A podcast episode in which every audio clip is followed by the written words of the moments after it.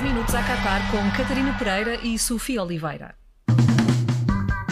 É terça-feira. O Mundial esteve dois dias em pausa, mas a nossa depressão ainda não melhorou. Hoje trago boas e más notícias. A má é que hoje só há um jogo mundial. A boa é que é uma meia-final. Croácia e Argentina jogam às 7 da tarde. De um lado, a seleção especialista em penaltis que mandou o Brasil ir dançar para casa do outro, a equipa que depois dos últimos penaltis também fez uma estranha dança para os adversários. Admito que muitos portugueses, e o Vangal, estejam a torcer pela Croácia, mas aqui no 10 minutos a Qatar vamos ser coerentes até ao fim. Quando Messi entra em campo, mais vale ficar do lado dele.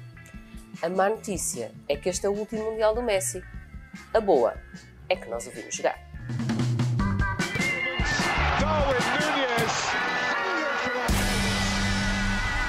A tripla da Sofia. Sofia, agora já podes admitir que estás a torcer pela Argentina. Já ninguém se chateia. Não, mas sabes que sobre esse jogo, esse, esse último jogo da, da Argentina, eu, eu, eu achei uma delícia os adeptos que se espumam uh, nos clássicos, nos derbys, contra o Sinfãs, contra o Varzim, terem ficado muito ofendidinhos com a dança de que falaste dos argentinos em frente à seleção dos Países Baixos. Até porque, quer dizer, nós não estamos a falar de ténis, isto é futebol, é normal que estas coisas aconteçam. Pá, mas foi uma delícia, foi uma delícia. É assim, já sabemos Faz que parte. sempre que a Argentina jogar, nós somos japoneses, somos super civilizados, percebes? É, é, pá, é, é, é muito bom. Darwin do dia, ou seja, quem é que toda a gente quer ver hoje, menos tu? É pá, eu acho que ninguém o quer ver, mas quer dizer, quem é que eu ia escolher? Eu acho que ninguém quer ver o Acunha. Estamos a falar? Ah, pois. Acho eu, quer dizer, ah, sinceramente. A malta uh, gosta muito da raça e tal. Sim, sim, da raça, uh, mas qual raça? raça? Sim, ok. Uh, tipo o Sérgio Conceição. Não, verdade seja dita. Verdade seja dita. Há uma coisa que o Acunha é coerente, ele é coerente. Sempre que eu o vejo jogar, lembro-me que uma das melhores coisas que o Rubén Amorim fez quando jogou ao Sporting foi mandar o Acunha para casa e pôr a jogar um miúdo que nem na equipa B era titular absoluto. Estamos a falar de Nuno Mendes. Exatamente, portanto, claramente que quando eu vejo o Acunha penso, epá, realmente podíamos andar aqui a discutir a experiência e, a... e afinal o miúdo conseguiu em poucos meses fazer-nos esquecer o Acunha. Fraquinho, fraquinho, na minha opinião. Um... Mas lá está, numa meia final do É, sim, sim, claro, e atenção, uh, Eliseu foi campeão uh, também uh, europeu. europeu. Portanto, está toda aqui e uma... comendador. E quê? E comendador, e comendador. na sequência disso. Exato. Pá, desculpa, nem me lembrava dessa parte. Um, e, e, depois há outra coisa. É que às vezes é bom ter o Acunha à esquerda, porque o Montiel à direita parece um super predestinado, que não é bem verdade, mas pronto. X do dia, ou seja, quem é que toda a gente quer ver hoje e tu também? Vais-nos surpreender. Uh, não. Não, não, é? não Mas escolhi dois para, para okay, ser não também, é só Messi. Não é só Messi, ah, também há Modric. Também há Modric, é verdade, Portanto, e bem merece estar escolhi, aqui. Merece, claro, claro que merece Modric. Uh, é engraçado que há jogadores com a idade não se nota que. É, eles estão os dois a, a, envelhecer, mas parecem eternos, sendo que o Messi está a envelhecer um bocadinho mais resmungão, não sei se concordas com isso. E bem, eu gosto desse lado. Sim. Uh, mas são dois jogadores intemporais, são, são, são talentos geracionais, uh, fazendo aqui as devidas distâncias entre um e outro, atenção. Mas acho que, acho que Modric uh, é um jogador que com 37 anos, com, com 37 anos, ele tem mais dois anos do que Messi, continua a levar a seleção às costas, continua a fazer exibições absolutamente, um, absolutamente sublimes e, e, acaba por ser também um, um, prémio do próprio futebol colocar estes dois jogadores numa meia final do, do Mundial.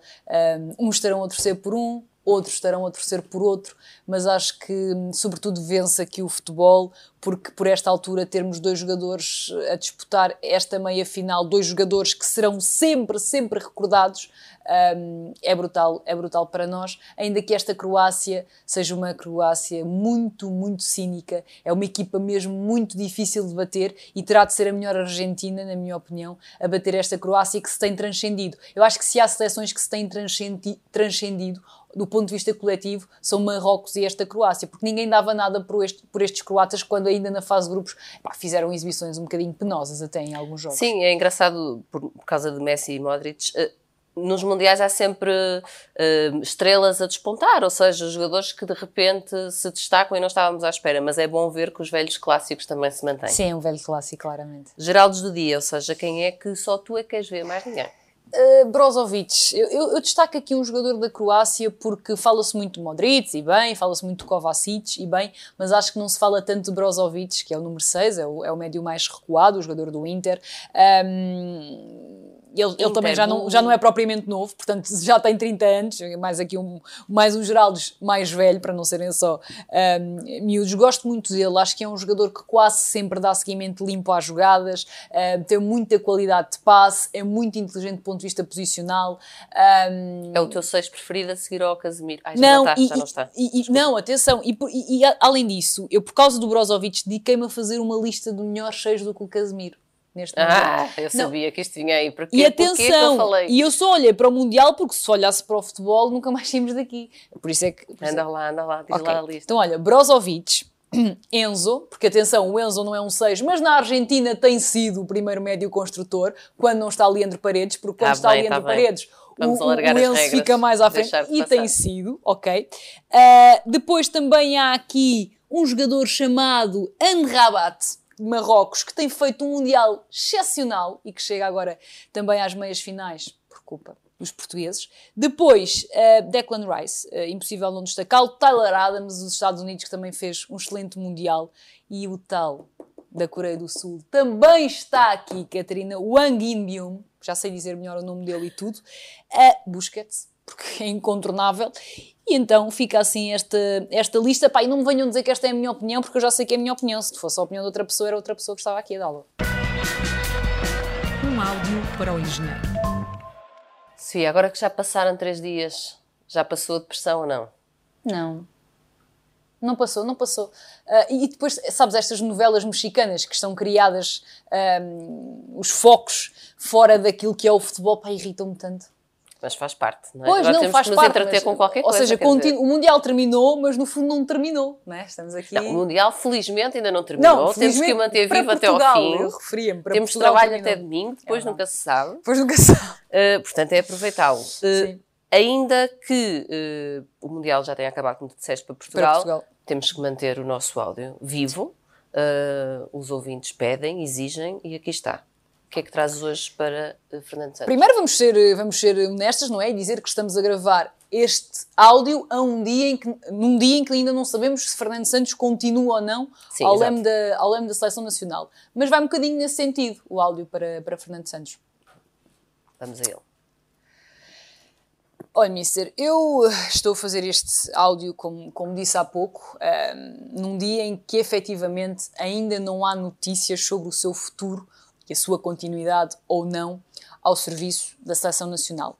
Sabe que se o selecionador sair, eu tenho um bocadinho a tendência a dizer a culpa não é sua, é minha, porque quanto mais próximos ficamos, mais probabilidades tivemos de ser eliminados. Não sei se o Mister reparou nisto. Nós começámos muito afastados, a nossa relação muito deteriorada, muito fria, e à medida que fomos avançando, que o selecionador até apostou em algumas das coisas que eu aqui defendi, não sei se não tive alguma culpa nesta possível ou neste possível romper de ligação com a Federação Portuguesa de Futebol. Eu quero dizer-lhe que, independentemente daquilo que acontecer daqui para a frente, nada do que foi dito é pessoal. Eu acho que o selecionador é um selecionador de ideias convictas, ou seja, houve grandes períodos em que jogámos sempre mal.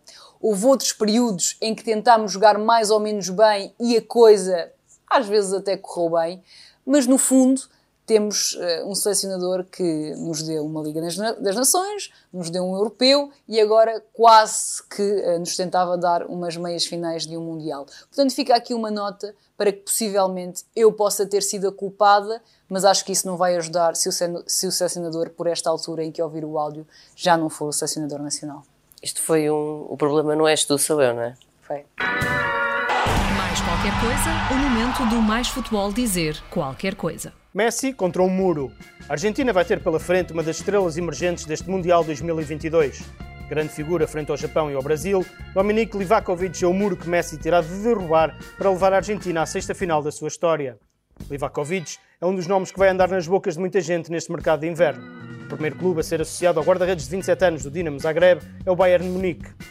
Fora de campo, o background de Livakovic é peculiar. O pai, engenheiro civil, foi secretário de Estado num governo croata e o próprio Livakovic pondera embarcar na diplomacia depois de terminar a carreira. No Qatar, Livakovic fartou-se de defender. Teve três penaltis na decisão com o Japão, o que só por si é um recorde no Campeonato do Mundo, e com um quarto penalti defendido, tornou-se o único da história a parar quatro penaltis nas decisões por penalidades.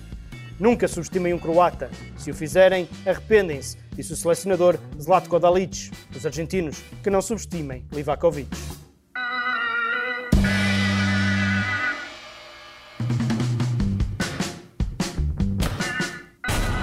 minutos a Qatar com Catarina Pereira e Sofia Oliveira.